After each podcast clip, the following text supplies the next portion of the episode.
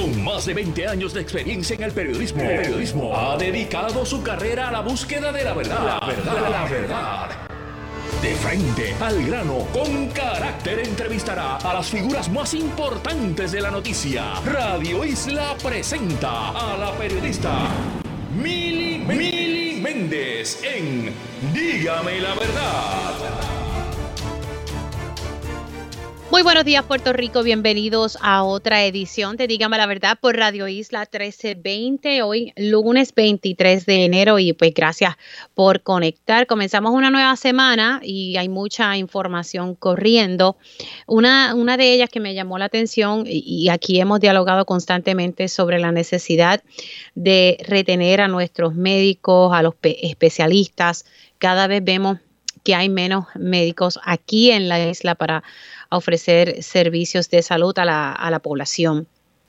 Y, lo vemos cuando usted tiene que llamar eh, para hacer una cita y tiene que esperar mínimo, mínimo como un mes, máximo a veces seis meses. Todo depende del tipo de especialista que usted eh, esté buscando en estos momentos. Por ejemplo, un endocrinólogo, pues conseguir una cita con un endocrinólogo, pues toma tiempo, especialmente si, si usted es un paciente nuevo, pues en ocasiones hay muchos de ellos que como están sobrecargados de trabajo no pueden aceptar pacientes nuevos. Y, pues nada, son muchas situaciones, ¿verdad? Y, muchas áreas en el área de salud que necesitamos atender. Eh, se ha presentado esta legislación y quiero hablar bastante eh, con el autor eh, precisamente de la misma y tengo en línea telefónica al presidente de la Comisión de Hacienda de la Cámara de Representantes, Jesús Santa. Buenos días, representante, ¿cómo está? Buenos días a ti, Mili, y buenos días a todos los buenos amigos de Radio Isla. Bueno, que, hábleme un poquito eh, sobre esta medida. Primero, cómo, surge, tiene que ver con las vistas públicas que se estuvieron llevando a cabo recientemente con, con la clase médica sobre pues la necesidad de atender de manera premiante la crisis de salud que tenemos en la isla. Bueno, esta medida realmente surge de conversaciones que hemos tenido con el grupo del Colegio Médico de Puerto Rico. Y, y hay dos aspectos que tú tienes que trabajar, entendemos, ¿verdad? Para, para poder... Representante, si usted pudiese bajar, eh, me imagino que está en el carro, no sé, pues, pero se escucha, ¿verdad? El eco de, de lo que me está diciendo, para entonces evitar y poder escucharle bien. Estoy por el teléfono ahora. Ahora sí, ahora sí, ok.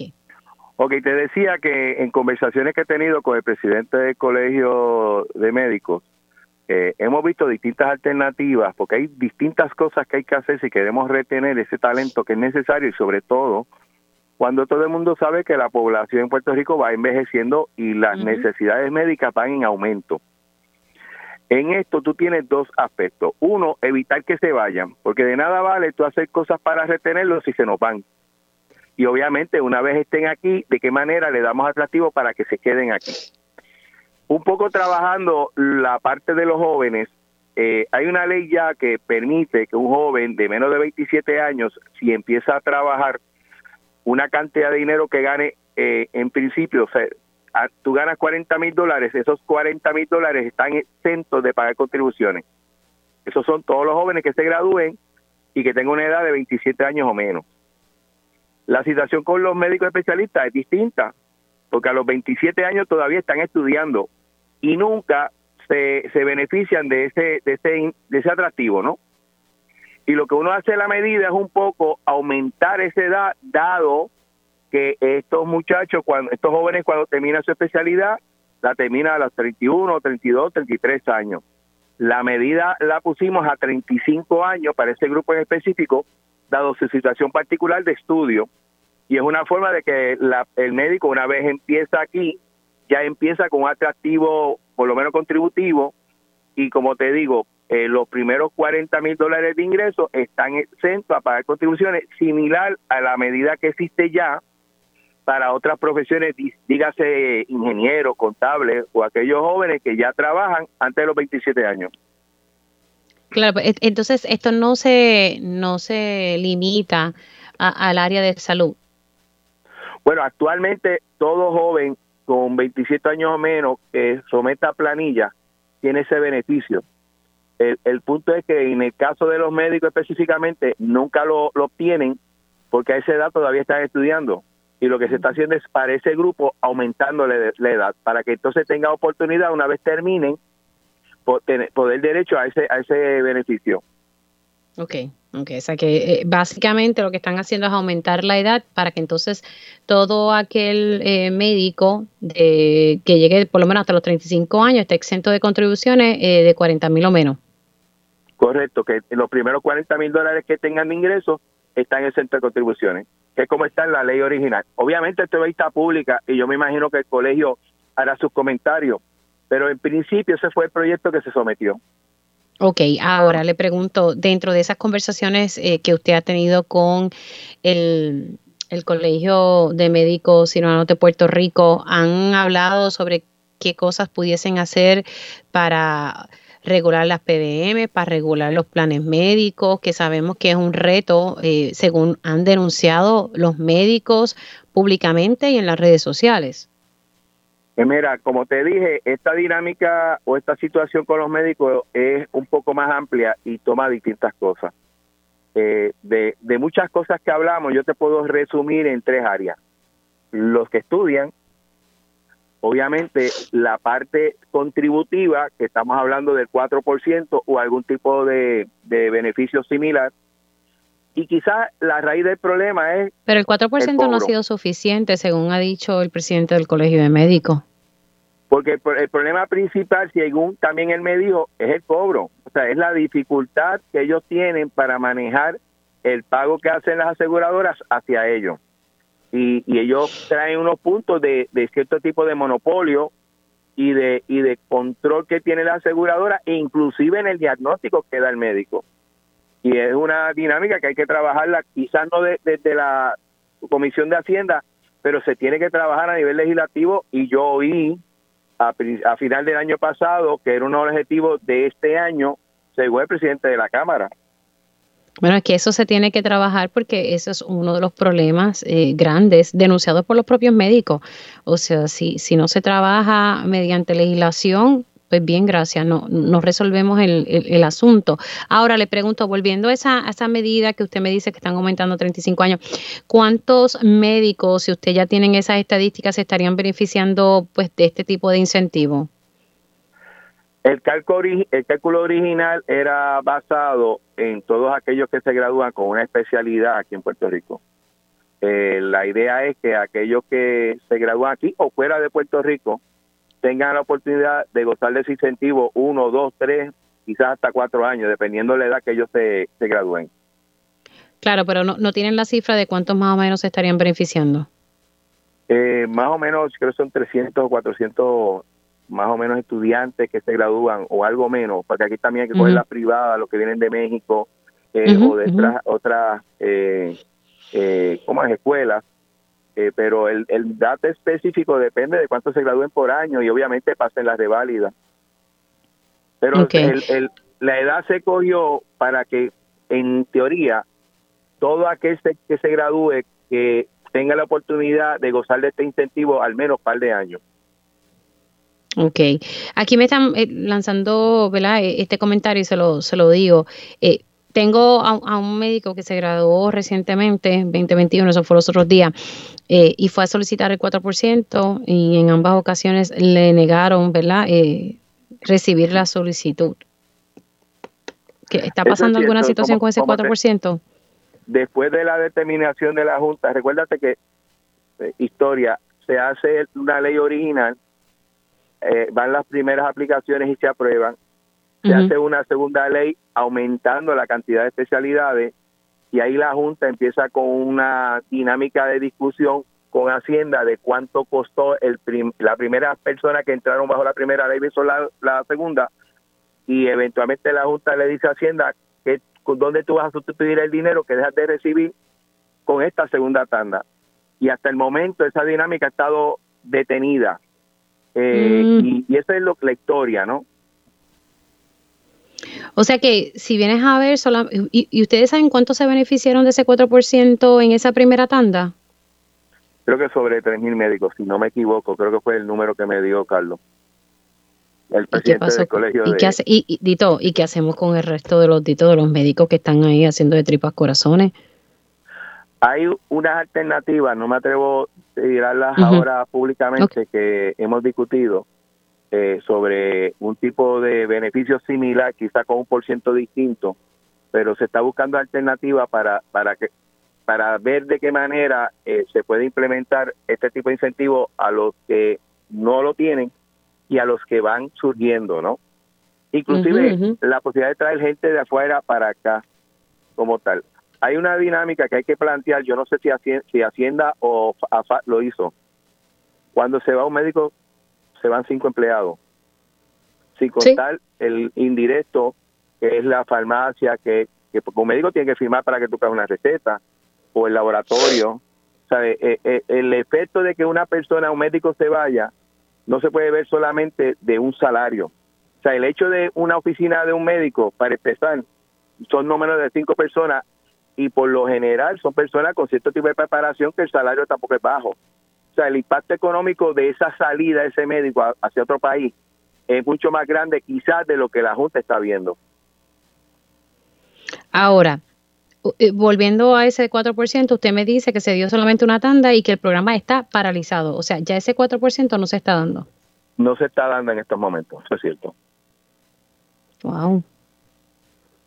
¿Y, y, qué otro? Y disculpe, ¿verdad? Pues sigo insistiendo, ok, pues desapareció el 4. Eh, tenemos esta otra medida que usted ha sometido, que, que pues se ve muy bien. ¿Qué otra cosa hay para entonces para, para evitar que ellos se vayan? O sea, eso todavía está cooking, ¿verdad? Se está cocinando. Bueno, hay, como te digo, yo creo que hay un nuevo director de la Junta, aunque la reunión del viernes no fue muy positiva porque dijo que quería seguir con las medidas de austeridad. Y una cosa es control mm. de presupuesto y gasto y otra cosa es austeridad. Eh, pero yo creo que hay que seguir trabajando sobre ese impacto. O sea, ¿qué cuesta más que un médico se vaya o un 4, un 5, un 10% de, de, de tasa preferencial. Ay, padre, que, que muchos retos, de verdad, en el área médica. Eh, sin duda alguna. Ahora, rapidito, sobre la reforma contributiva, eh, hablé recientemente con el secretario de Hacienda, él me había indicado, y pues yo le preguntaba de que se supone que en mayo este comité de la reforma someta un informe en mayo y me dice, eso es muy tarde, eso es muy tarde. Así que me dio a entender que como que en febrero se va a estar moviendo la cosa, lo que pasa es que él no me quiso adelantar nada, pero que el gobernador estaría haciendo un anuncio en torno a eso, la reforma contributiva, uno, ¿verdad? sabe que más o menos en febrero el gobernador siempre hace como un mensaje de presupuesto, o por lo menos así se hacía siempre antes, que tal vez ahí el gobernador pudiese hacer un anuncio en, torno a cambios eh, contributivos para darle un alivio a la, a la clase media trabajadora. Bueno, de lo que he tenido conversación con el secretario, eh, yo creo que ellos van a tratar de adelantar lo más posible la sugerencia de ese comité para someter quizás febrero o marzo, mitad de sesión, las recomendaciones que tiene el gobernador para incluirla en la reforma contributiva. O sea, le van a dar velocidad, eso es cierto. Ok, pero tal vez pudiese ser en ese mensaje de presupuesto. Bueno, estamos en año preelectoral, no es un mal mensaje. ¿Ah? Estamos en año preelectoral, eh, meter ese un mensaje de presupuesto, tú sabes cuál es el efecto. Bueno, pero se supone que el gobernador esté eh, yendo a la legislatura. Sé que, eh, ¿verdad? Que en ocasiones se mezclan dos mensajes, el, mensaje de situación y el mensaje de presupuesto. A veces se separan. ¿Hay información sobre cuándo sería ese mensaje del gobernador? No, hasta este momento no. no saben. Por lo menos yo sé que sometieron la recomendación del plan fiscal. Basado en eso, se supone que entonces ellos sometan el borrador de presupuesto. Eh, yo me imagino que ya más metido febrero, pudiéramos tener mejor información sobre eso. Ok. Pues muchas gracias, representante. Se me cuida. Siempre un placer. Como el representante Jesús Santa, presidente de la Comisión de Hacienda de la Cámara, y, estamos tocando eh, el tema ¿verdad? sobre la situación de, los médicos. Hay quienes pudiesen decir, ay, que si los médicos ganan un montón. Bueno, hay médicos y hay médicos, y hay médicos que, que la están pasando difícil.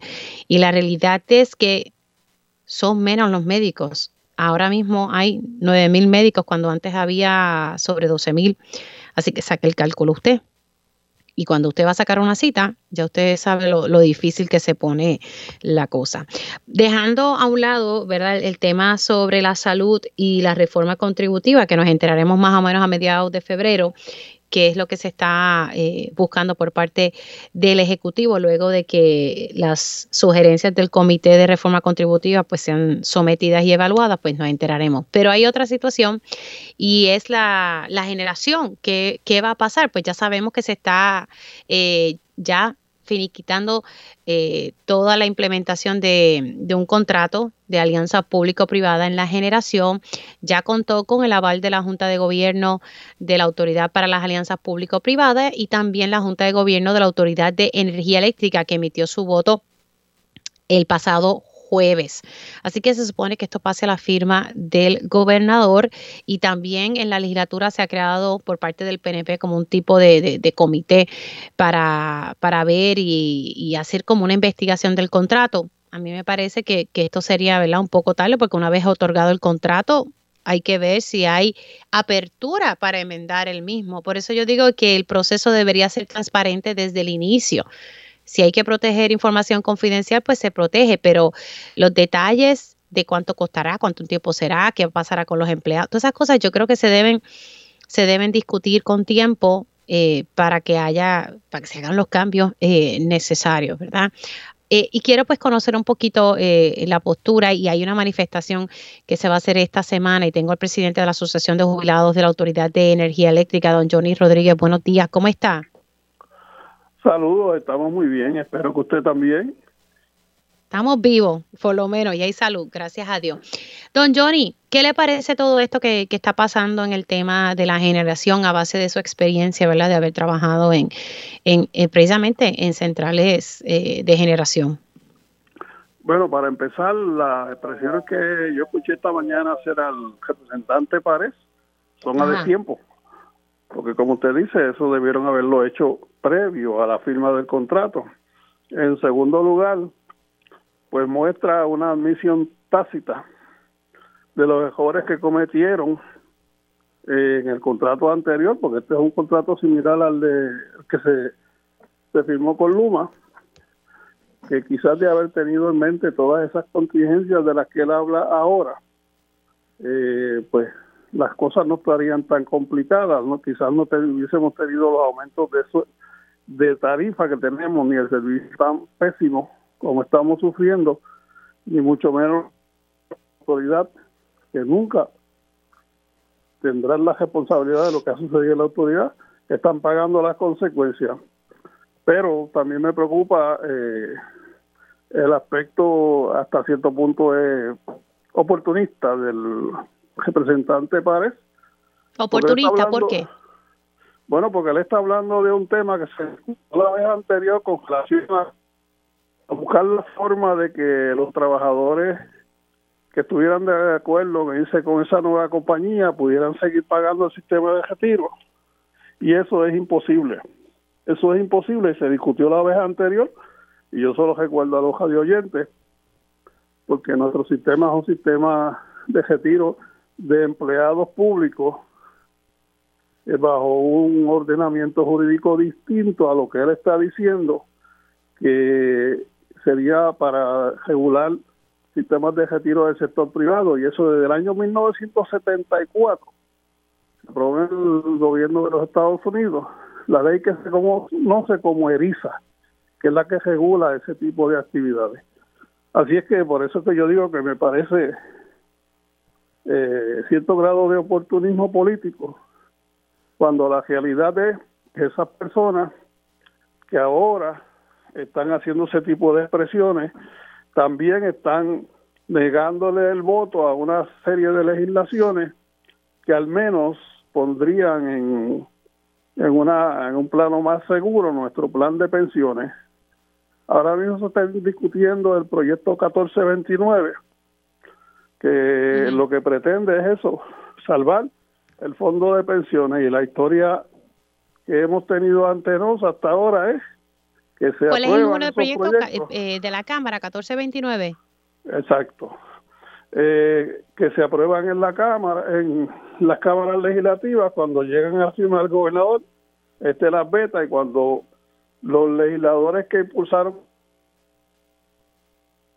eh, Luis Raúl y otros tratan de conseguir el voto de la delegación del otro partido, pues se lo niegan y la legislación se pierde. O sea que es cierto juego de palabras, cierto grado de hipocresía, me perdonarán el uso de esa palabra, para quedar bien con todo el mundo, pero es imposible, es imposible.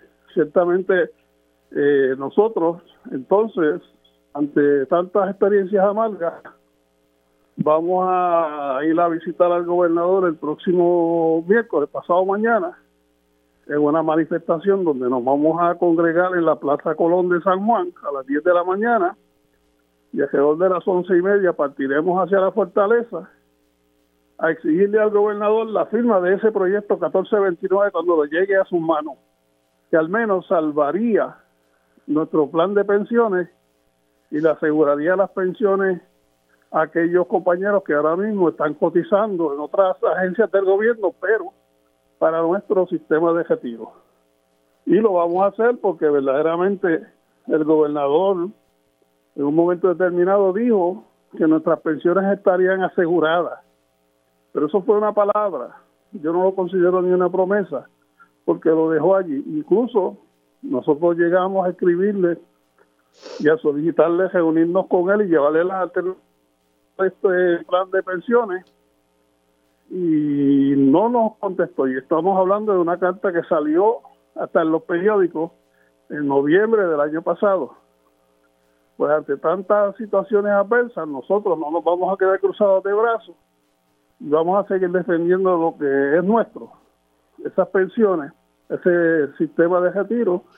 Y el próximo Así que la, manifestación, Don Johnny, la manifestación entonces está relacionada, ¿verdad?, a ese proyecto que usted me dice, que estaría salvando las pensiones de las personas que están actualmente retirados de la Autoridad de Energía Eléctrica. ¿Cuál ha sido el, trámite legislativo sobre eso? ¿Ya eso entonces se aprobó? El proyecto 1429, porque el 906, que era un proyecto eh, análogo a este, ya el gobernador lo vetó.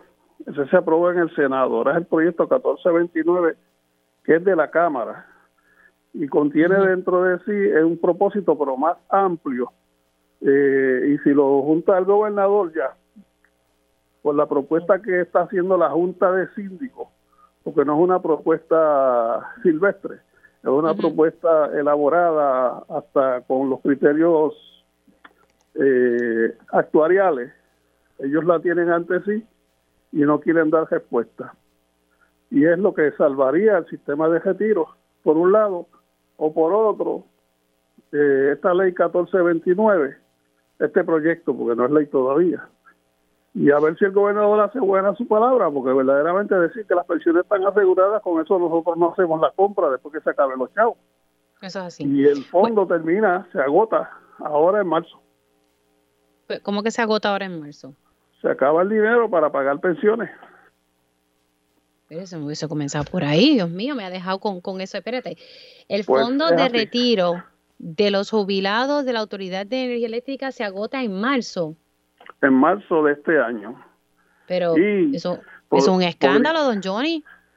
Bueno, pero esa es la realidad eh, eh, presupuestaria que tiene el, fondo. y pueden hacernos todas las promesas que quieran y resolvernos el problema dentro de dos años, digamos para ser dramático. Y cómo nosotros vamos a continuar cubriendo nuestras necesidades económicas, no, no, no con salario, sino con pensión ahora. ¿Qué va a hacer el gobernador? Porque si bien es cierto que él heredó esto, también es cierto que tiene la responsabilidad de ofrecer las alternativas, porque para eso se ofreció voluntariamente y solicitó el voto. Don Johnny, vamos a continuar esta conversación. Eh, nuevamente, entonces, la manifestación es el miércoles 25 de enero a las 10 de la mañana, saliendo desde la Plaza Colón. Sí, señora, desde la Plaza Colón eh, hasta la Fortaleza. importante ese detalle que acaba. Gracias, don Johnny. Se me cuida mucho. Hablamos un poquito más adelante. Seguro que sí. Ahí ustedes escucharon al presidente de la Asociación de Jubilados de la Autoridad de Energía Eléctrica, don Johnny Rodríguez. Me parece importante eso último que me dijo. Me, soltó eso ahí ¿ah? y por poco me caigo. Fondo de retiro de empleados de los jubilados, ¿verdad? De la Autoridad de Energía Eléctrica, según dice don Johnny Rodríguez, se agota en marzo del 2023. Ajá, ¿y qué hacemos? Me parece que eso es importante y por ello entonces están realizando esta manifestación el próximo miércoles. Hacemos una pausa y continuamos con este tema y una legislación que está buscando agregar penalidades económicas de surgir apagones por falta de generación. Así que vengo con esa información a regreso aquí en Dígame la Verdad. Conéctate a radioisla.tv para ver las reacciones de las entrevistas en vivo. En vivo. Esto es Dígame la Verdad con Mili y ya estamos de regreso aquí en Dígame la Verdad por Radio Isla 1320. Les saluda Mili Méndez. Gracias por conectar. Bueno, señores, mucha cosa pasando y entre ellas, déjenme abrir aquí para yo. Hoy, hoy se inicia este proceso contra el, quien era eh, productor en un momento dado en una de las emisoras. Déjenme buscar aquí para, para poder informarle a Sixto George Así que hoy tiene cita y allí están los colegas periodistas en el Tribunal Federal a su cita con la justicia Sixto George. Así que mucha información que va a estar corriendo ahí en torno a, este, a este caso que recordemos eh, que en el pliego acusatorio contra el productor contiene tres piezas de evidencia principales, incluyendo una serie de intercambios entre Raúl Maldonado, Nieves, hijo del exsecretario de Hacienda Raúl Maldonado Gautier. Y estoy leyendo aquí el detalle de una nota de Pedro Menéndez Sanabria del periódico El Vocero. Así que estaremos pendientes a lo que esté evolucionando sobre ese caso y de Sixto George. Y ahí hay casos pendientes también. Está el de la ex legisladora eh, María Milagros Charbonnier. Pero bueno, vamos, eh, eso último que me dijo don Johnny, presidente de los jubilados de la Autoridad de, Energía Eléctrica, que el fondo de retiro se agota en marzo del 2023. Me parece que, es preocupante, así que por eso es que le está diciendo al gobernador, y hay una manifestación eh, próximamente este miércoles eh, que sale a las 10 de la mañana desde la Plaza Colón hacia la fortaleza, eh, básicamente pidiéndole al gobernador que, que atienda este escenario de los retirados de la Autoridad de Energía Eléctrica. Seguimos con el tema de la Autoridad de Energía Eléctrica y como les dije, la legislatura está activa, está activa y se ha presentado una resolución conjunta de la Cámara número 434. De lo que leí por lo menos del título, ¿verdad? De, de la medida, busca establecer penalidades económicas de surgir apagones por falta de generación, entre otras cosas, pero quiero ir punto por punto, eh, ¿verdad? Con uno de los coautores de esta medida, estamos hablando del representante independiente, Luis Raúl Torre. Buenos días, representante, ¿cómo está? Muy buenos días, Mili. Buenos días para ti, para el público que nos escucha. Gracias por la oportunidad de compartir contigo en Dígame la Verdad. Ay, Dios mío, esta semana eh, apenas comienza y, hay mucha información eh, corriendo. Pero bueno, me llamó la atención esta resolución eh, y, por lo que estoy viendo es algo, una resolución de varios autores, PNP. y bueno, usted que es representante independiente, básicamente es eso, buscar, lo que busca es agregar penalidades. Y hay populares, y hay populares firmando. Hay, hay, hay populares ahí también. Sí, sí, te los voy a identificar ya mismo tan pronto podamos. Sí. No se preocupe. Ajá, seguimos acá. Eh, pero entonces, básicamente es eso, buscar penalidades económicas de surgir apagones por falta de generación. Hay dos cosas en esa resolución conjunta que, el autor principal es eh, José Memo González Mercado, que es eh, representante PNP por el distrito de Arecibo. También aparece firmando la Jorge Navarro Suárez. Aparecen también otros representantes PNP, Román López y eh, eh, Morey Noble, que es el representante de Guaynabo del PNP. Aparece Luis Narmito Ortiz Lugo y obviamente eh, también aparece el representante Feliciano, que es otro popular del área de Vega Baja Manatí y ese legislador independiente Luis Raúl Torres. La medida lo que persigue en primer lugar es establecer que si hay eh, apagones por causa de la generación, que hayan unas penalidades claras y precisas sobre la compañía si la causa de los apagones eh, es por el área de la generación y persigue también que los funcionarios que eh, son parte de la gerencia de la nueva empresa a la que se le adjudique la generación tengan que rendir informes de ética y respondan al Código Anticorrupción de Puerto Rico para que no suceda lo mismo que sucede con Luma, que ha habido conflictos de intereses, ha habido negligencia y otras cosas, y como no le aplican el código y no se lo quieren aplicar, pues aquí esta ley lo que pretende es que expresamente quede claro que le va a aplicar a ellos también. Ok.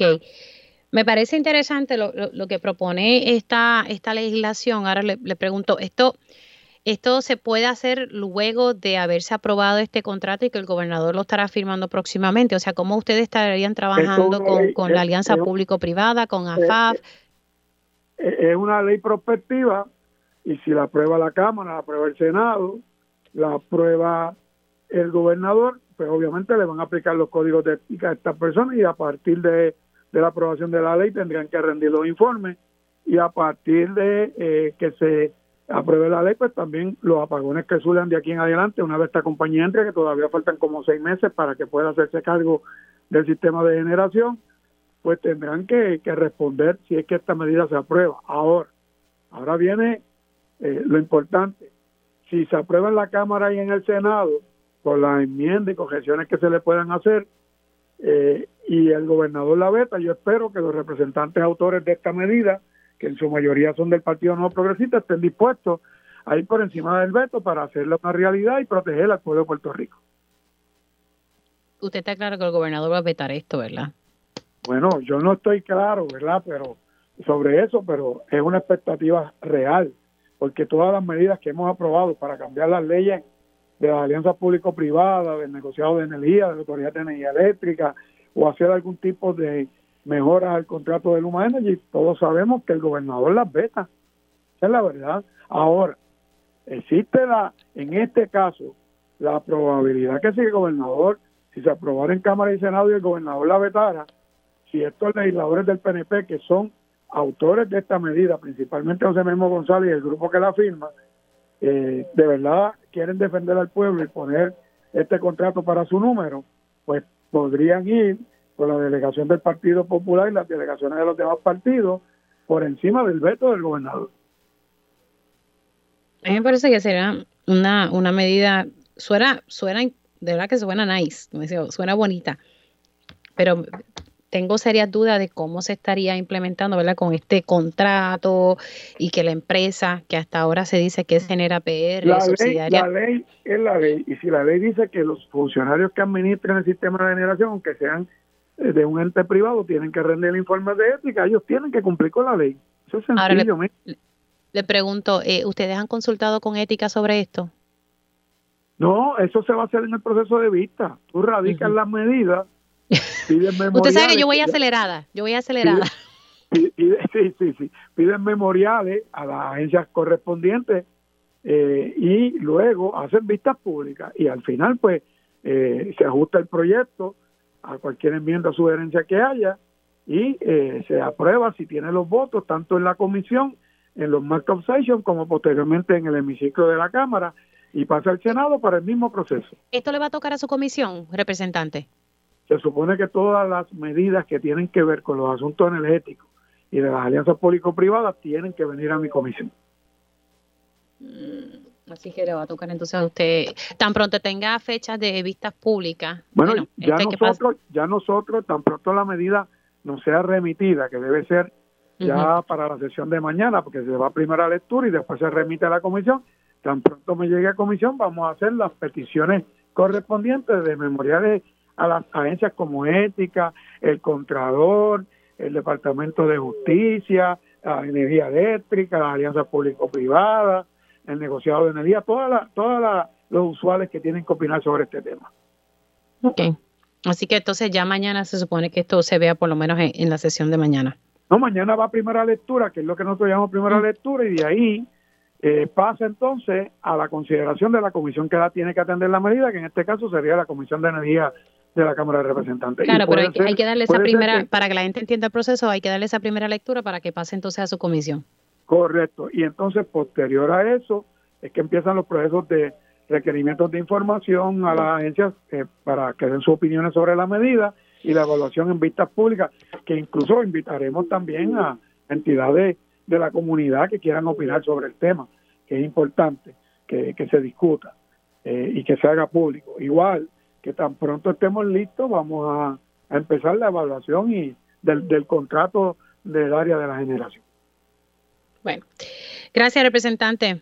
Vamos a ver cómo se va moviendo esta legislación. Cuídese mucho. Y, obviamente espero que en el interín tan pronto pase primera lectura mañana y muchos compañeros legisladores vean la medida de otras delegaciones, eh, también se puedan unir eh, como coautores de la medida. Gracias, representante. Que Cuídese Dios bendiga mucho. Puerto Rico. Gracias a ti por la oportunidad. Pues ya ustedes saben, esa resolución eh, conjunta de la Cámara y con varios autores del Partido No Progresista eh, Populares y, el representante independiente Luis Raúl Torres eh, se ha presentado. Me parece interesante esa medida.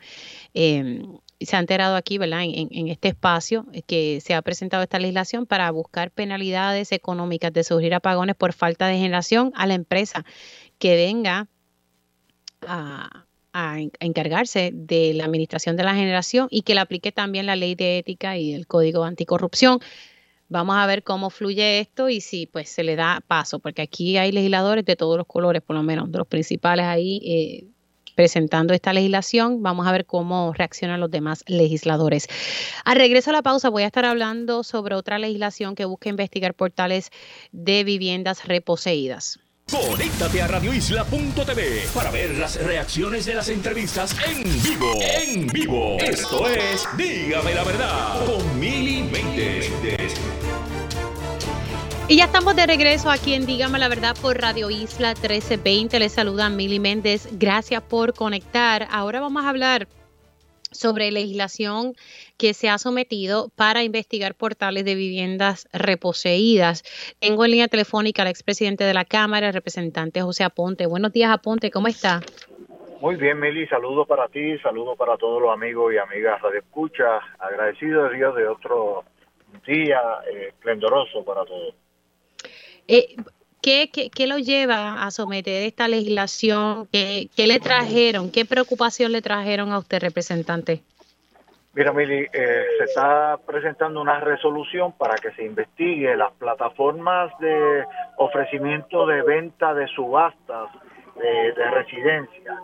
Eh, la residencia clase media está escaseando para eh, la clase media está escaseando en Puerto Rico. Entonces estamos viendo ofrecimientos de residencias reposeídas eh, y la queja de varias personas en el sentido que aparece una oferta en una plataforma empezando en tanto tal casa con estos detalles la persona tiene que dar un depósito para participar en la subasta eh, llega, interviene en la subasta, eh, pasa el día de la subasta, no tiene información para atrás de si la residencia se adjudicó, no se adjudicó, cuál fue su propuesta, eh, si, le, si no fue su propuesta, si le devuelven el dinero o no devuelven el dinero, pero más adelante ven la misma residencia en la misma plataforma con un precio mayor de ofrecimiento en subasta, precio de inicio de subasta, eh, y lo que nos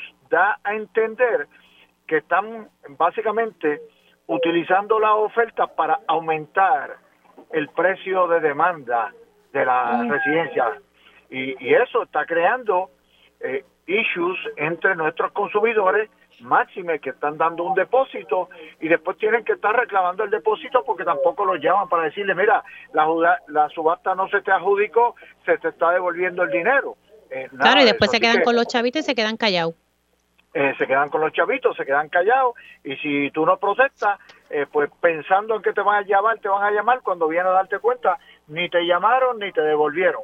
Así que estamos pidiendo para que la Cámara lleve a cabo una interpretación, una investigación, debo corregir, una, una investigación. Hay dos plataformas que se están utilizando mucho para esto eh, básicamente marketplace y clasificado online. Eh, así que eh, cualquier otro que tenga alguna experiencia sobre el particular, el número de mi oficina es el 723 1090. 723-1090. Se pueden comunicar para dar su experiencia.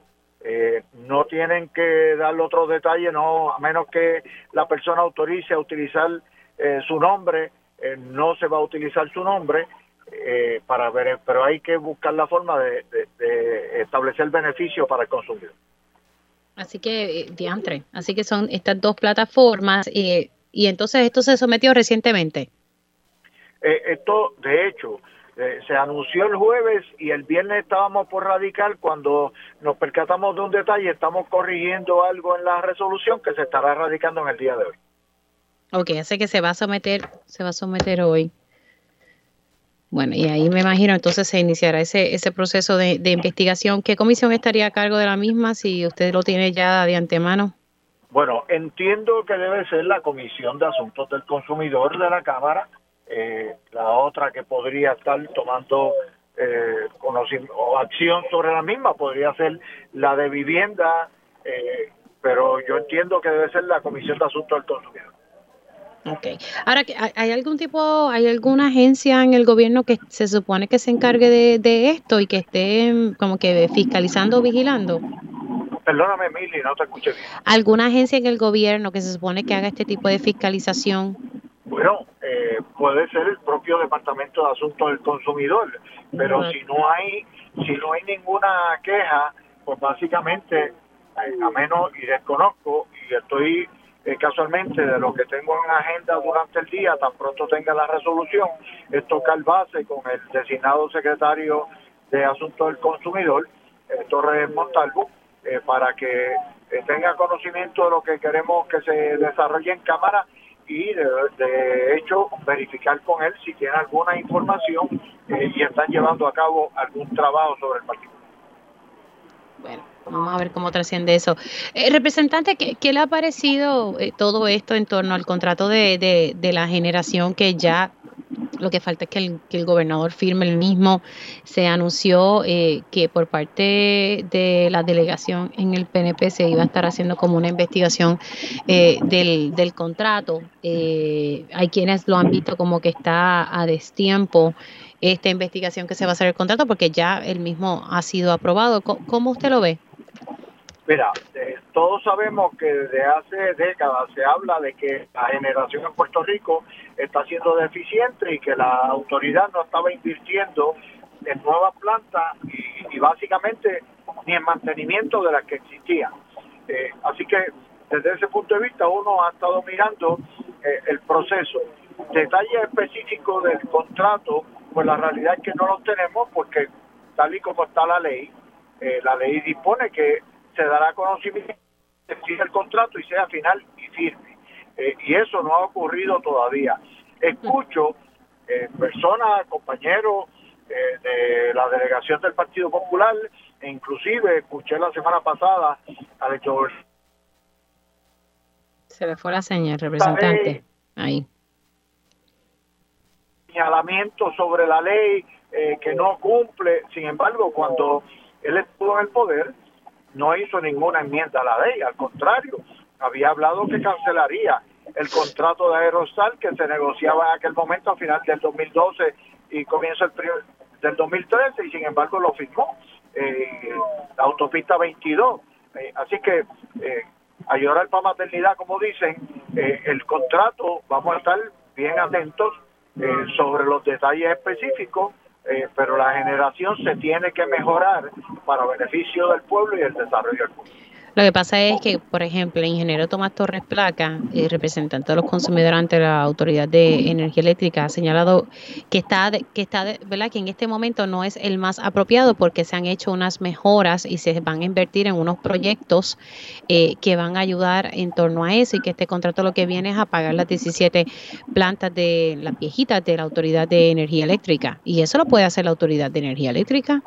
Ese es el planteamiento que ha hecho Torres Placa. Yo tengo otro, otras personas, ejecutivos de la autoridad, eh, que me han manifestado eh, que la inversión que pueda estar haciendo la autoridad en este momento es simplemente parchando las generatrices que hay en el momento, no son, eh, no es la construcción de generatrices nuevas y mucho menos la remodelación completa de una generatriz. Así que, pero no, cree, no cree usted primero que el presupuesto de la autoridad en el, se, la, se la ha recortado, eso es una desde hace mucho tiempo. Y por otro lado, ¿no cree usted que la misma autoridad pueda pagar esas plantas? Eh, las plantas, eh, cuando tú dices pagarlas, eh, apagarlas, apagarlas, porque básicamente lo que ha trascendido ya públicamente es que este esta empresa viene a administrar esas plantas y que es cuestión de ir llevándolas y apagarlas en su momento dado para dar paso a energía renovable. Muchas cosas se pueden hacer, pero energía renovable se supone que nosotros estuviésemos mucho más adelantados y en el 2013 casualmente comenzando lo que hicieron fue que todos los proyectos, había sobre 60 proyectos de energía renovable en, el pipeline, como decimos, y los detuvieron todos. Así que eh, tenemos que eh, trabajar, ir eh, reconstruyendo y construyendo a la vez porque tiene que haber generación para poderle servir al pueblo. Claro, lo que pasa es que en aquel entonces esos proyectos eh, crearon ¿verdad? muchas interrogantes y pues se, se, analizaron de forma fast track, o sea, eran proyectos que al final del día, según lo que se había denunciado en aquel entonces, que no eran ¿verdad? Eh, buenos para el país. Pero bueno, representante, se me ha acabado el tiempo. Los, ¿Ah? detuvieron porque supuestamente eran fast track y no estaba todo claro y pasó el cuatrenio completo y no ejecutaron ninguno. Lo que hicieron fue una emisión de bonos de la autoridad que su color no la quiso hacer y lo sacaron de allí y después que hicieron la emisión de bonos dijeron no voy a pagar y la tiraron a pérdida. Así que con todo eso tenemos que estar trabajando. Pues, gracias representante, cuídese. Igual, lindo día. Hacemos una pausa y regresamos en breve aquí en Dígame la Verdad por Radio Isla 1320. Conéctate a radioisla.tv para ver las reacciones de las entrevistas en vivo. En vivo. Esto es Dígame la Verdad con Mili Y ya estamos de regreso aquí en Dígame la Verdad por Radio Isla 1320. Les saluda Mili Méndez. Gracias por conectar oficialmente en la segunda hora de este espacio.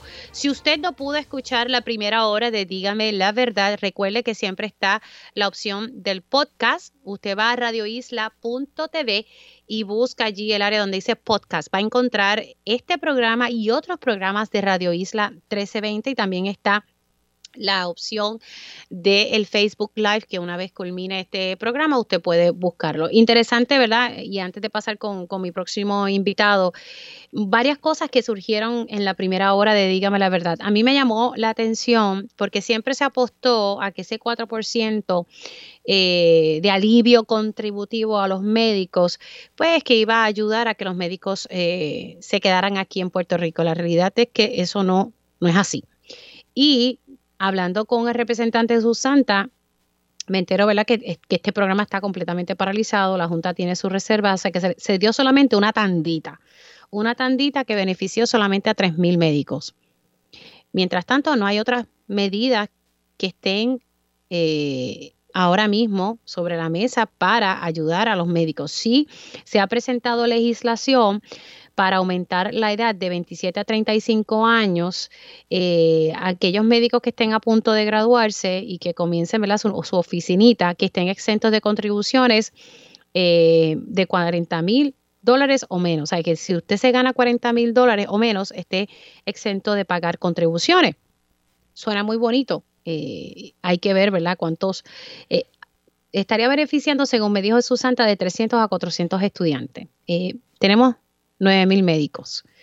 Eh, y yo creo que las situaciones que están pasando eh, a muchos especialistas hay que atenderlas, especialmente las denuncias que ellos hacen sobre los planes médicos. Así que nada, eh, lo que me decía Jesús Santa es que se está trabajando este tema como una prioridad en la Cámara de Representantes y pues ojalá que, que así sea, porque si no vamos a seguir viendo que la salud va a ir en precario y literalmente será así. Eh, si no, vean lo que está pasando ahora actualmente en distintas áreas y también hospitales que se están yendo a quiebra, entre otras cosas, y médicos que no están disponibles en las salas de emergencia. Bueno, de ahí estuvimos, estuve hablando con don Johnny Rodríguez de la Asociación de Jubilados de, la Autoridad de Energía Eléctrica. Ellos van a estar realizando una protesta este miércoles a las 10 de, la mañana. Eh, me llamó la atención algo que me dijo y es que me dijo que el fondo de retiro de los jubilados de la autoridad se está agotando y ya no hay chavos para marzo de este año. Eso es preocupante. Y le están pidiendo al gobernador que firme una legislación eh, el 1429. Así que interesante lo que está pasando ahí. Me parece bastante importante. Por otro lado, tenemos al representante Luis Raúl Torres, que se hizo coautor de una resolución conjunta de la Cámara de Representantes, la 434, que busca dos cosas, implementar penalidades económicas de surgir apagones por falta de generación a la empresa que esté administrando y que a estos funcionarios le aplique la ley de ética y el código anticorrupción. Me parece interesante la legislación, pero conociendo cómo se da la cosa aquí, pues se podría aprobar tanto en Cámara y Senado, porque aquí hay autores del Partido Nuevo Progresista. Eh, pero me llama la atención porque yo no creo, y lo digo de verdad con, mucho respeto, que, que, el gobernador le dé eh, luz verde a algo como esto y hay que ver si esto se puede hacer una vez ya eh, se ha hecho, ya se ha aprobado este contrato, que ya recibió la luz verde de dos juntas de la Autoridad para las Alianzas Público-Privadas y la de Energía Eléctrica. Así que me, llama la atención esta legislación, me parece que sería interesante analizar un poco más. Pero tiene dos autores del PNP, José Memo González, Georgina Navarro, entre otros, y pues el representante independiente eh, que está, Luis Raúl Torres, que está en, la Cámara. Así que vamos a ver, esta legislación se va a estar, ya se sometió y pues se supone que mañana se le dé lectura para que entonces se dé este proceso de vistas públicas. Bueno, siendo las 11 y 1, vamos a estar dialogando con el licenciado Carlos Saavedra, ex secretario del Departamento del Trabajo. Saludos, secretario, ¿cómo estamos? Bien, secretario se quedó con... Saludos, licenciado, ¿cómo está? Está todo bien, Mili. Muchos saludos a ti y a toda tu audiencia. Bueno, eh, ha salido, ¿verdad? Como, como tema en, en, la mañana hoy, por lo menos lo digo eh, en la prensa escrita, eh, el hecho pues de que ya sale esto se, venía trabajando, incluso esto se aprobó en el 2017 bajo la administración de Ricardo Rosselló, ahí ya usted era secretario del Departamento del Trabajo, están hacer una nueva escala salarial para hacerle justicia a los empleados públicos. Se vino a dar ahora, en el 2023. 22 mil empleados públicos que se estarían beneficiando y las escalas estarían, ¿verdad? dentro de las 25 que, que se presentaron, eh, tenemos un mínimo de 19.800 dólares, que eso, eso aquí no da para nada, eh, hasta el tope de 279.000. Eh, y esto será retroactivo, o sea, se implementará en un momento dado, se aprobará ya ahora en febrero, pero entonces esto sería retroactivo y se le estaría pagando esto a, los a los empleados públicos. ¿Qué, ¿Qué, le parece, verdad, este, este proceso? ¿Le parece que son salarios que se ajustan a, a, nuestra, a nuestra realidad? Pues mira, Mili, como tú mencionas, ¿verdad? Eh, este es un proyecto que lleva seis años, literalmente el mes que viene, en febrero, se cumplen seis años de que pasó la ley 8, que como tú mencionaste, esa es la famosa ley del empleador único, que incluía un, una orden al gobierno para que hiciera dos cosas. Y aquí va un poco la explicación de por qué esto tardó tanto. Primero, ciertamente tenía la ley 8 desde el 2017 la instrucción de que tenía que tener un aumento salarial, que había que revisar las escalas salariales. Pero recuerda que también está, y la ley también mencionaba que tenía que enmendarse, el plan de clasificación, que son dos cosas aparte, pero que trabajan en conjunto. El plan de clasificación, como tú sabes, es, si tú eres un empleado público, ¿cuál es tu puesto? Antes del 2017 eran miles de puestos, cerca de 3.000 puestos que había a través de todo el gobierno. Y esos son los famosos puestos que iban, pues, mensajero 1 al 7, secretaria auxiliar 1 al 12, y eran un montón de clasificaciones que dificultaban el poder hacerle justicia salarial a los empleados porque tú tenías agencias que llegaban del 1 al 7 y otras agencias tenían secretarias del 1 al 12. Así que el primer proyecto, y este yo recuerdo en, en mi vida pasada como secretario del trabajo, que adelantamos esa primera parte, que era el plan de clasificación donde se unieron, se mejoraron las, las clasificaciones hasta llegar, si no me equivoco, a cerca de 300, o sea, se reducen de casi 3.000 a alrededor de 300 clasificaciones. Y ese era el primer paso, porque una vez tú tienes las clasificaciones específicas que van a aplicar a todo el gobierno, entonces tú podías trabajar en la segunda pata del proyecto, que era el plan de remuneración, que ahí es el que ya hoy, como tú mencionas, anuncian en la prensa, se viene trabajando hace seis años, pero ya hace unos meses el gobierno anunciaba que estaban casi listos. Hoy ya la eh, OATRH, a través de su directora ejecutiva, pues anunció que el plan está listo, la Junta de Supervisión Fiscal está eh, on board, le dio su, su aprobación, eso también fue la otra complicación que hubo durante estos seis años, y como tú mencionaste, eh, conlleva un aumento en las escalas mínimas. Tú mencionaste las 19 mil dólares, ciertamente es donde comienzan los salarios de los empleados públicos. No necesariamente... yo, analizo, yo analizo esa, esa cifra y me pongo a pensar, ¿verdad? Y me alegro que lo estén aumentando, o sea, no, no lo estoy criticando, pero con todo eso un empleado que se gane eso está fuerte, licenciado, de verdad. Ciertamente, ciertamente eso es ahí cerca del mínimo, ¿no? El salario promedio con esta con este nuevo plan de remuneración estaría cerca de los 10, 11 por hora, eh, que aunque es por encima de cómo está el mínimo ahora, pues yo coincido contigo pero también tenemos que tener en mente que ese es el mínimo en donde se empieza, ¿no? No necesariamente es que todo el mundo está ahí, ni necesariamente significa que si usted empieza en el gobierno el mes que viene, empieza en 19 mil dólares. Ese es el mínimo, el de la clasificación más baja que haya en el gobierno, va a estar en 19 mil dólares. Como tú mencionas, también está cerca de 280 mil el máximo, o sea, la persona que puede estar ganando lo máximo, y esto conlleva mirar la experiencia que tenga la persona, la educación que tenga la persona, los años de servicio que tenga la persona. Así que por eso tú puedes ver que es una gama bien amplia, entre 20 mil y 280 mil. Y según mencionó la OATH hoy, pues alrededor de 22 mil empleados públicos deben estar viendo aumentos en su sueldo una vez el plan de clasificación entre en vigor, que aparentemente va a ser el mes que viene, pero retroactivo enero 1. O sea que los empleados que van a ver aumentos a base de esta clasificación van a ver eh, en su cheque, va a ir hacia atrás, ¿no? Hasta el principio de este año. Yo, ¿verdad? Mili, ciertamente estos son proyectos que siempre se van a criticar. Ahora comienza un proceso de transición en el cual eh, empleados que a lo mejor no reciben el aumento tienen la oportunidad de retarlo y decir, espérate, que yo debo caer bajo la clasificación X y debo tener derecho al aumento. Pero yo creo que no debemos perder de perspectiva. Yo en lo personal, yo vi este proyecto desde el principio. Esto fue un proyecto dificilísimo. El recurso humano en el gobierno, parte de ese proyecto de justicia social, conllevaba que el gobierno arreglara toda esa parte burocrática de las clasificaciones, hacer el estudio de dónde debe estar el, salario de los empleados y que por fin, aunque con un atraso ciertamente severo de seis años desde que eh, llegó el mandato legislativo, que por fin entre en vigor, que por fin la Junta de Supervisión Fiscal le haya dado su anuencia, pues ciertamente es un logro del gobierno. Ahora bien, como tú mencionas, uh, viene la implementación, que siempre es la parte más difícil, y estar seguros de que todos los empleados públicos que tienen derecho a ese aumento y a esa justicia salarial, pues que en realidad lo vea y que nadie se quede, que caiga debajo de la red, que por algún error pues no tenga, no, no caiga en el aumento que entraría el mes que viene. Pero no podemos quitar que es un, es un gran logro.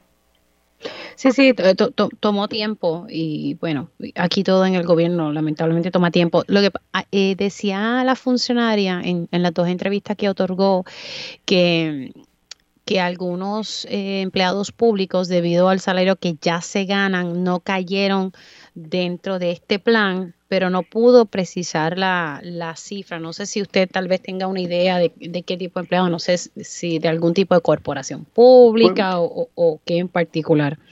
Pues mira, si puede ser corporaciones públicas o puede ser en agencias, las situaciones que pueden pasar y por eso es que la implementación va a ser eh, complicada como siempre, es natural en estos procesos. Esto ocurre también en la empresa privada, debo mencionar. O sea, cuando una empresa privada grande aumenta los salarios, siempre también hay su reto en uno o dos empleados un grupo de empleados que haya la duda, espérate, ¿dónde caen?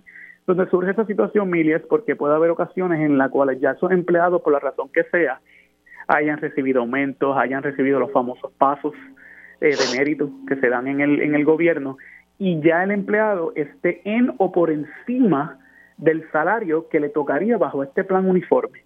Así que lo que se refiere a la directora es eso, mira, ya a lo mejor la persona, por las razones que sean a través de los años, había recibido unos aumentos y significa que bajo el plan de clasificación, que se hace tomando en consideración el estudio de mercado, ya la persona está en o por encima del salario del plan de clasificación. Esos empleados entonces no verían un aumento porque se entiende que ya están eh, en, lo que se llama el range de mercado, ¿no? Pero, como te menciono, estoy seguro, ¿no? Que esos empleados a lo mejor entiendan, pero yo de verdad debía tener derecho al aumento y es natural que va a haber sus procesos de, reto a las decisiones de la agencia. Así que eso lo veremos en los próximos meses, si los empleados una vez se vayan implementando, si alguno va a retar dónde cae en la escala que el gobierno está publicando hoy. Bueno, vamos a hablar de otro asunto que, que ha surgido también en, algunos. Eh, periódicos y es el hecho de que el gobierno federal eh, está preparándose para prohibir los acuerdos de no competencia. Y, usted me orientará, eh, me imagino que esta será la cláusula esa de non-compete. Correcto. que ahora, pero le pregunto si esto aplica a empresas privadas, como, que es donde usualmente uno ve este tipo de cláusulas, y, qué impacto tendría en Puerto Rico. Primero vamos a explicarle qué es lo que está pasando allá a nivel federal y, luego entramos acá en, cómo implica, ¿verdad? cómo esto eh, tendría su impacto en Puerto Rico ciertamente va a tener un impacto en Puerto Rico. Esa regulación que vamos a discutir ahora aplica a todo Estados Unidos y particularmente al sector privado, ¿verdad? Como tú mencionas, ¿qué son estos acuerdos de no competencia? Estos son los famosos non-competes. En muchas ocasiones, cuando tú entras a un trabajo nuevo en la empresa privada, entre los documentos que tú firmas ese primer día, además del contrato de empleo, etcétera, los patronos utilizan un acuerdo de no competencia y lo que significa es que por un tiempo en particular, si tú renuncias al trabajo, no puedes irte a un competidor de tu anterior patrono o no puedes tú abrir tu propio negocio que compita directamente con tu anterior patrono. Como tú verás, estas, cláusulas y estos contratos siempre han sido bien controversiales en Puerto Rico. Sabemos que en Puerto Rico hay un derecho constitucional a renunciar a tu empleo. El acuerdo de no competencia no te prohíbe que renuncies a tu empleo, pero ciertamente hay unas consecuencias si tú renuncias, porque ya tú sabes que no te puedes ir si tú firmaste un non-compete, no te puedes ir a trabajar con tu competencia o abrir un negocio que compita directamente con la competencia de, tu anterior patrono. En, el, en Puerto Rico, el Tribunal Supremo de Puerto Rico había determinado que estos acuerdos son válidos, pero los miran de manera restrictiva. Tienen que tener, por ejemplo, una, una limitación de un año, no puede ser para siempre, por un año tú no te puedes ir a trabajar con el competidor, no puede ser para siempre. Eh, tiene que estar limitado, por ejemplo, a la eh, el área geográfica de Puerto Rico. Si tú conseguiste un trabajo en Michigan que compite con un patrón en Puerto Rico, pues no te lo pueden aplicar. Así que en Puerto Rico tiene sus excepciones. Esto es bien común en el sector privado, Mili. O sea, yo en, mi práctica. Sí, lo sé. En la industria de las comunicaciones se da también. Eh, a mí me parece sumamente injusto, ¿verdad? Porque no es como que aquí llueven los espacios de comunicaciones, ¿verdad? Para uno laborar. Así que me parece que es una cláusula un poco injusta. Y por ahí viene entonces la, la, actuación del gobierno federal reciente. Como ya había tanta crítica a este tipo de acuerdos a nivel de Estados Unidos, lo que se publicó hace unas semanas, una agencia federal que es la Federal Trade Commission, que tiene jurisdicción sobre básicamente todo el comercio en los Estados Unidos, publicó un borrador de reglamento, enfatizo, un borrador de reglamento. Tú sabes que los reglamentos tienen este proceso donde ah, entran en un periodo de eh, discusión pública donde las personas pueden hacer comentarios. Pues esa agencia publicó un borrador de reglamento donde básicamente lo que hace Mili es que prohíbe este tipo de contratos. Tiene unas excepciones el borrador de reglamento, pero son bien, bien pequeñas. Para todos los propósitos prácticos, si ese reglamento entra en vigor, las cláusulas de no competencia, ese tipo de contrato de non-compete, estarían prohibidos, serían una práctica ilegal a la luz del derecho federal. Y no solamente los prohíbe prospectivamente, le impone un deber a los patronos de tomar acciones afirmativas para rescindir los contratos de no competencia que tenga vigentes, incluso para ex empleados. O sea, si ya un empleado renunció y está esperando que pase el término para poder irse a trabajar con un competidor, el patrono tendría, bajo este reglamento, si entrara en vigor, un deber específico de notificarle a ese empleado que ya el acuerdo quedó rescindido. Así que si entrara en vigor, como tú te imaginarás, tendría un impacto grande en Puerto Rico.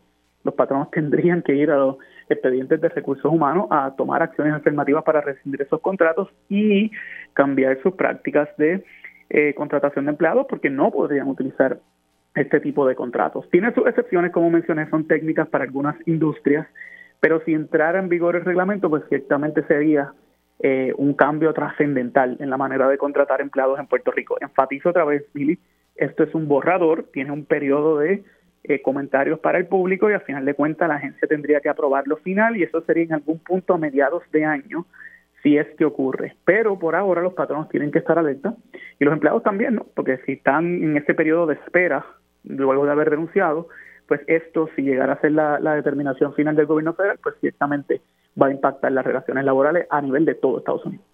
Precisamente le iba a preguntar, ¿verdad? ¿Cuándo es que esto entraría en vigor? Me dijo entonces que a mediados de año. Ahora, si el, si el Supremo, y, me corrige, creo que escuché que usted me dijo que el Supremo dice que son válidos, entonces, ¿en qué, por qué entra entonces aquí la Federal Trade Commission? O sea, eh, me parece interesante, ¿verdad? Que, que se dé esta dinámica con la Federal Trade Commission, pese a que ya había, ¿verdad? Una opinión del Supremo Federal. Era, esa que te mencioné era una opinión del Supremo de Puerto Rico. Ah, perdóneme. okay, pero es tremenda pregunta, Mili, porque lo que hizo el Tribunal Supremo de Puerto Rico cuando analizó estos contratos lo hizo bajo el derecho puertorriqueño, el derecho estatal, bajo el Código Civil, etcétera. Analizó la Constitución de Puerto Rico y encontró que eran válidos con las limitaciones que yo te mencioné. El gobierno federal no había actuado. Por eso era mm. que Puerto Rico y los demás estados pues podían permitir este tipo de acuerdos. Lo que está proponiendo el gobierno ahora es no solo actuar, actuar y prohibir los acuerdos de no competencia. En ese sentido, pues la opinión del Tribunal Supremo quedaría sería letra muerta porque entraría una ley federal que prohíbe los contratos que ya el Supremo de Puerto Rico había dicho que eran legítimos. Por eso es que sería un cambio trascendental en las relaciones laborales y como tú mencionas, hay que estar pendiente el resto del año para ver si al final de cuentas el reglamento entra en vigor. Hmm. Sí, me, me, parece eso, ¿verdad? Interesante. Aquí, en, por lo menos en Puerto Rico, se da mucho esa, esa dinámica. Yo me imagino que hay que mirarlo también caso, caso a caso, ¿verdad? Eh, pero sí, en ocasiones a mí me parece que son cláusulas un poco injustas. Y yo creo que hay que verlo profesión de profesión a profesión. Esa ha sido una de las críticas que por lo menos en, los círculos de que van a comentar en cuanto a este reglamento se ha mencionado, por ejemplo, uno pudiera entender, ¿verdad?, en puestos vendedores, etcétera, que son el, empleo común, ¿no? Las personas eh, comunes y corrientes, que pues, clase media, etcétera, que tienen su trabajo. Tú mencionas los periodistas.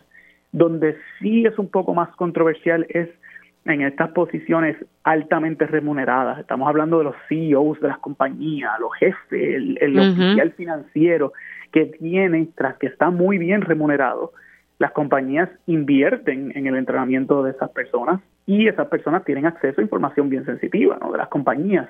Eso en parte es lo que lleva a los patronos a que existan ese tipo de cláusulas de no competencia.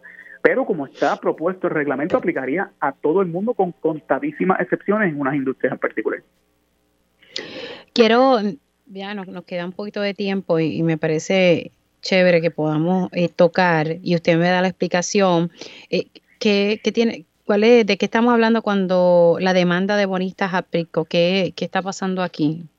Eso es otra área allí en el Tribunal Federal donde se acaba de prender un poco el fuego, Mili. Eh, como tú sabes, es una de esas corporaciones públicas que tampoco estaba pagando su deuda.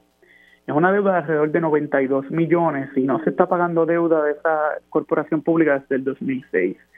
Sin embargo, Pritco nunca ha radicado quiebra bajo promesa.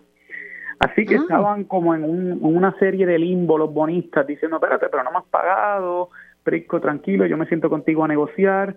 Van siete años y parece que este grupo de bonistas pues se hartó y han demandado ante el Tribunal Federal, demandaron a Prisco, demandaron a la FAF, demandaron a la Junta de Supervisión Fiscal y lo que están diciendo el tribunal es básicamente, tribunal, pero es que esta corporación no ha radicado quiebra. Mira todo el dinero que los bonistas alegan que hay en, la, en las arcas de esa corporación pública lo que están diciendo es por qué no están pagando.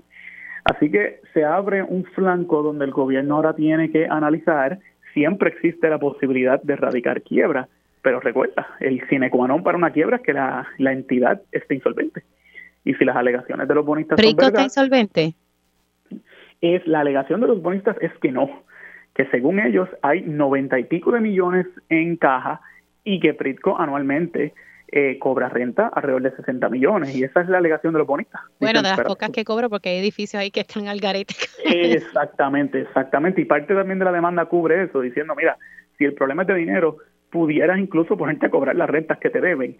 Así que va a ser interesante el gobierno que el defensas levanta si es que no radica quiebra, porque otra vez, si tú no estás en quiebra, tienes que tratar de explicar por qué tú no estás pagando los chavos y si los bonistas tienen razón y los chavos están, pues va a ser un pleito complicado para el gobierno. Mm. Eso está interesante. La, pregunta es por qué no, no, no están pagando, ¿verdad? Si, no, si, si en ningún momento radicaron la quiebra es porque la cosa anda bien. O sea, y siete años más tarde, ni un solo centavo han pagado. Desde el 2016, eso es así. La razón por la cual no han pagado, ¿verdad? El gobierno, tú recordarás aquellas leyes de moratoria que se firmaron bajo la administración de García Padilla, que ordenaban a, corporaciones específicas a que no pagaran la deuda porque el dinero lo iba a usar el gobierno central, los famosos clawbacks. Pero, como tú mencionas, estamos en 2023, no es 2016. Algunas de esas entidades que dejaron de pagar sus bonos, como por ejemplo carreteras, pues radicaron quiebra y ya se aprobó un plan de ajuste. Pritco como que se quedó en el limbo. Nunca radicó quiebra, no pagaba su deuda, así que ahora, pues, como dicen por ahí, se prendió el fogón en el tribunal y ahora tanto bonistas como acreedores abren ese, como gobierno, abren ese flanco de batalla legal que pues ciertamente es otra batalla legal que tienen junto a la de energía eléctrica que como sabemos también está ante la jueza Suprema. Interesante eso, hay que ver entonces cómo, cómo fluye esa demanda eh, en, en la sala allá en el Tribunal Federal. Correcto. Bueno, licenciado, gracias. Gracias por haber estado aquí unos minutitos en Dígame la Verdad, se me cuida. A ti siempre, mi bien. Ustedes escucharon al licenciado Carlos Saavedra, ex secretario del Departamento del Trabajo. Estuvimos hablando ahí sobre varios temas que me parece que son importantes, especialmente ese último, con, la demanda de bonistas a PRICO. Interesante porque PRICO en aquel entonces no, no sometió, ¿verdad? Eh, no, no cayó en quiebra, ¿verdad? A diferencia de otras agencias en el país. Hacemos una pausa en Dígame la Verdad y al regreso vengo con los temas comunitarios. Conéctate a radioisla.tv para ver las reacciones de las entrevistas en vivo. En vivo. Esto es Dígame la verdad con Mili Y ya estamos de regreso aquí en Dígame la Verdad por Radio Isla 1320. Les saluda Mili Méndez. Gracias por conectar. Siendo las 11 y 24, vamos a tocar los temas comunitarios. Así que arranco de inmediato con eh, mi panel comunitario. Esto es Dígame la verdad. Ahora abrimos los micrófonos a las voces de la comunidad. Y ya estamos aquí en mi panel comunitario. Hoy nos acompaña la licenciada Naida Bobonis de Furia Inc. Saludos, licenciada, ¿cómo estamos? Hola, buenos días, ¿cómo están, Mili? Gracias por tenerme hoy. Bueno, la semana pasada precisamente estábamos hablando un poco sobre eh, la evaluación y el borrador del reglamento conjunto y, quería pues aprovechar que pues la Junta de Planificación anunció de que se iba a estar eh, extendiendo la, ¿verdad? el periodo para que las personas puedan someter eh, comentarios. Quería como que tener una reacción tuya sobre eso porque creo que ¿verdad? es una buena noticia que se va a extender este periodo porque así le da tiempo a las comunidades de expresarse sobre este borrador que es bastante complejo y lo hablábamos la semana pasada. Sí, o sea, la verdad es que fue como que la mega noticia de momento, ah, tenemos más tiempo entonces para comentar. Este, ciertamente, ¿verdad? Reconociendo que que un documento pesado, son mil, eh, 1111 páginas, eh, que la expectativa, ¿verdad?, es que el ciudadano se eche eso al cuerpo, lo, diri lo digiera eh, y entonces someta comentarios, pues considerando, ¿verdad?, que hay un término eh, adicional es maravilloso, y entonces pues le da la oportunidad a muchos que no necesariamente, ¿verdad?, o, o nada, fue el, ¿verdad? el periodo de comentarios se dio durante el periodo navideño, así que un poco, eh, pues no sé si fue en respuesta a ese reconocimiento de que, mira, la gente en Navidad, pues no necesariamente está pendiente de estas cosas, eh, pues, pues es ¿verdad? un logro importante, así que eh, sería hasta el 21 de febrero que tienen que tienen las personas para, para someter comentarios, así que estamos muy contentos con eso. 21 de febrero. Ahora vamos a hablar un poquito, ¿verdad? Porque hay un reglamento para el establecimiento de juntas comunitarias. Eh, háblame, ¿verdad? Un poquito sobre esto y, y, cómo va el proceso. Sí, o sea, sobre este reglamento yo sé que hemos hablado en el pasado, esto fue, eh, ¿verdad? Esto es adscrito a la Oficina de Comunidades Especiales o la Oficina para el Desarrollo Socioeconómico y Comunitario de Puerto Rico, que se llama la OTSEC, eh, pero antigua, eh, ¿verdad? Se le llamaba Oficina de Comunidades Especiales. Pues básicamente esto fue un reglamento que se sometió en marzo y desde marzo se identificó que era un problema. Eh, en aquel momento, no, no recuerdo si de seguro en algún punto lo hablamos en el programa, pero básicamente habíamos señalado que tenía unos eh, problemas, por decirlo, en consideración a que por un lado, básicamente inhibe la autogestión comunitaria en tanto y en cuanto la que está implementando desde la oficina un, eh, unas pautas sobre cómo hacer el proceso de organización comunitaria. Una cosa, ¿verdad? Y lo que siempre hemos dicho, una cosa es apoyar la organización comunitaria y otra cosa es imponer en la medida en que es un reglamento administrativo, significa que le aplica a todas las personas. Así que estamos hablando de que todas las comunidades en Puerto Rico, todas las comunidades eh, especiales en Puerto Rico se van a ver afectadas por este reglamento. O sea, lo tienen que aplicar porque eh, si no, las consecuencias son que no, eh, que no sean reconocidos como una comunidad especial o, por el otro lado, que, que la OPSEC tenga la posibilidad de hacer juntas paralelas a las que rechacen utilizar este reglamento. Pero nada, esto, esto empezó en marzo. Desde marzo se han ¿verdad? mencionado los problemas de este reglamento. Eh, se dio una vista pública en, el, en la legislatura a, finales de marzo. ¿Por qué? Porque de momento cuando estamos preguntando para ver cuándo van a ser las vistas públicas sobre este reglamento, más allá de los comentarios escritos, la Oficina de Comunidades Especiales, la directora ejecutiva nos dice que no. Así que en aquel momento, en marzo, entonces se dio una vista pública en la legislatura, ¿verdad? organizada por la legislatura, y en aquel momento hubo eh, un grupo de líderes que se pudo expresar en contra. De, de marzo para acá, ¿verdad? Ha sucedido que se hizo un comité de líderes en LOTSEC, se revisó, eh, ¿verdad? Ellos estaban encargados de revisar el reglamento, pero al fin, y se hizo una vista pública, perdóname, se hizo una vista pública el 20 de diciembre, ¿verdad? Ahora, acabó de pasar el 20 de diciembre. Eh, ¿verdad? Después de todo ese proceso, finalmente el reglamento se somete el 9 de enero de 2022. El problema es, ¿verdad? Y lo que estamos planteando con, con lo que estamos señalando es que a pesar tú dices el 9 de enero, disculpa que te interrumpa, eh, Naida, disculpa que te interrumpa, se estableció, se, se sometió el 9 de enero de este año, del 2023. Sí, eh, exacto, hace dos semanas, eh, o una semana. Eh, se sometió al Departamento de Estado, así que ya el reglamento rige. Eh, no, no sabemos si se empezó a implementar o cómo o cuándo, pero nuevamente, ¿verdad? Cuando revisamos el reglamento que ya está aprobado, seguimos teniendo preocupaciones eh, en consideración a que nuevamente dice que las juntas van a tener que ser avaladas y reconocidas por la habla sobre el término de propietario dueño, que es cualquiera que pueda evidenciar con un documento legal que yo soy parte de la comunidad o, o de manera bona fide, pero no especifica qué significa manera bona fide. El proceso de elección, eh, ¿verdad? Va a ser en conjunto con los SEC, pero ellos son los que van a, ¿verdad? liderar ese proceso. Eh, si digo que no, ¿verdad? Dejaré de ser reconocido, pueden hacerme la junta paralela. Eh, nuevamente menciona el asunto de los términos. Es que, eh, ¿verdad? Por un lado dice que los líderes comunitarios solo podrán estar ciertos términos son eh, limita la cantidad de términos que pueden estar los líderes comunitarios. Eh, me impone un nombre oficial porque lo cambia.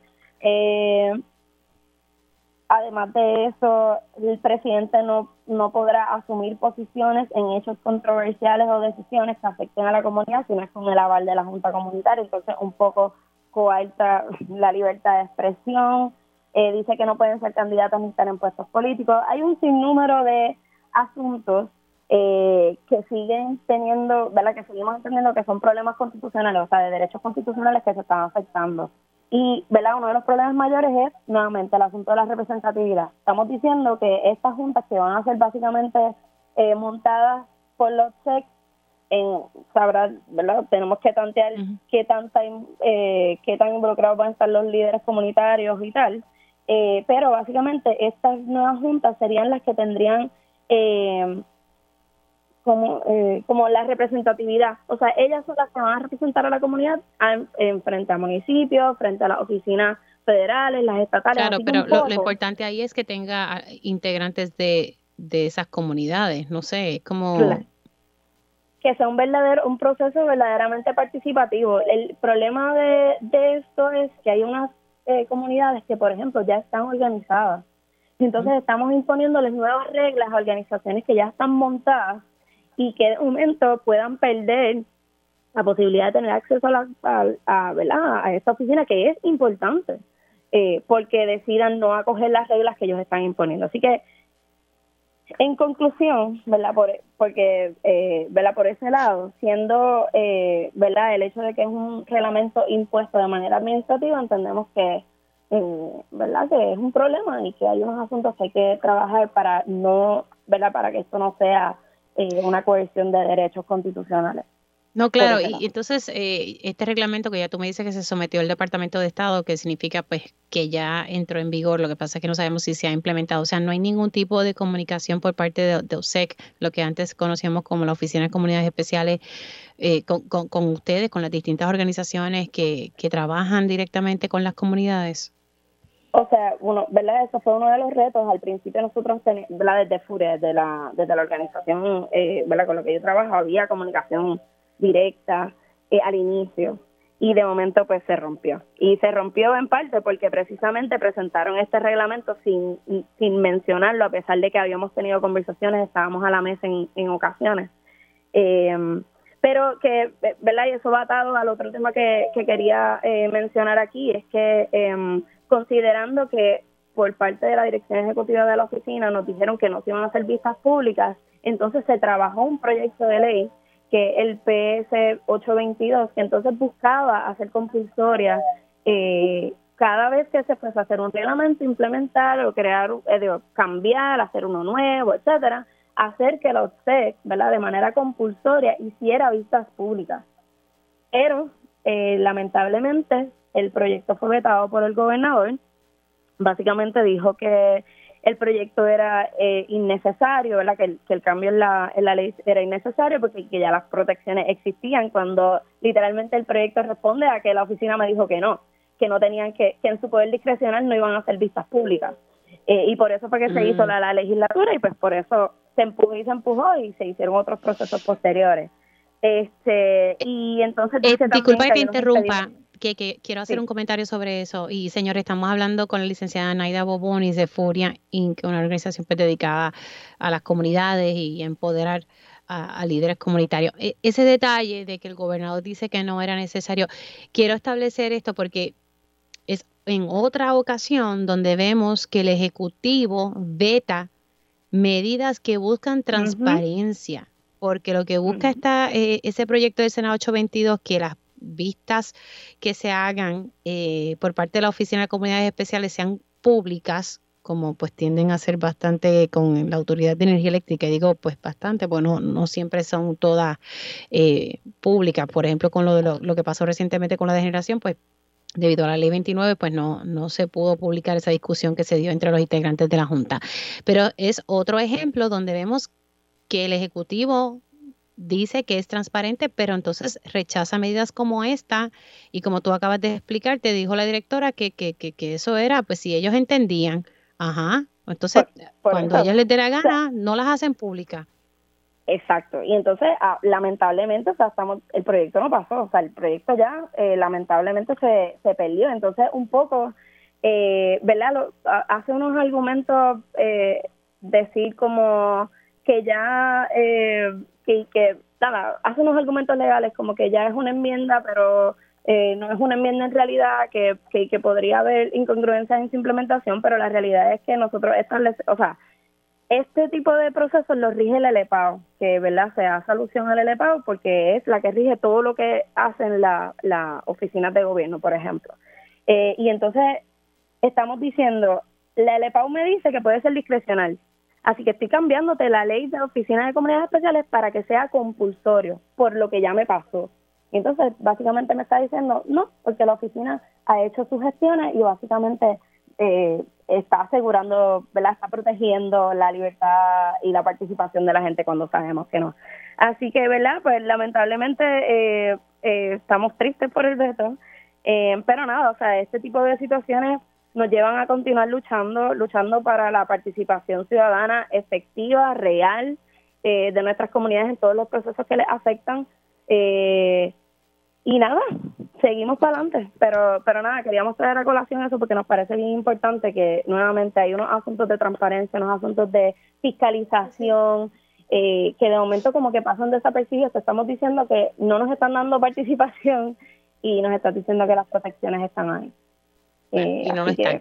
Gracias, Naida. Se me acabó se me ha acabado el tiempo, pero gracias por levantar e-, este issue, me parece que, es importante y es, otro ejemplo más de que entonces no hay esa transparencia que tanto eh, se dice en el discurso público. Te me cuidas mucho. Y ustedes escucharon a la licenciada Naida Bobonis de Furia Inc. Hacemos una pausa y regresamos con más información. Conéctate a radioisla.tv para ver las reacciones de las entrevistas en vivo. En vivo. Esto es Dígame la verdad con Mili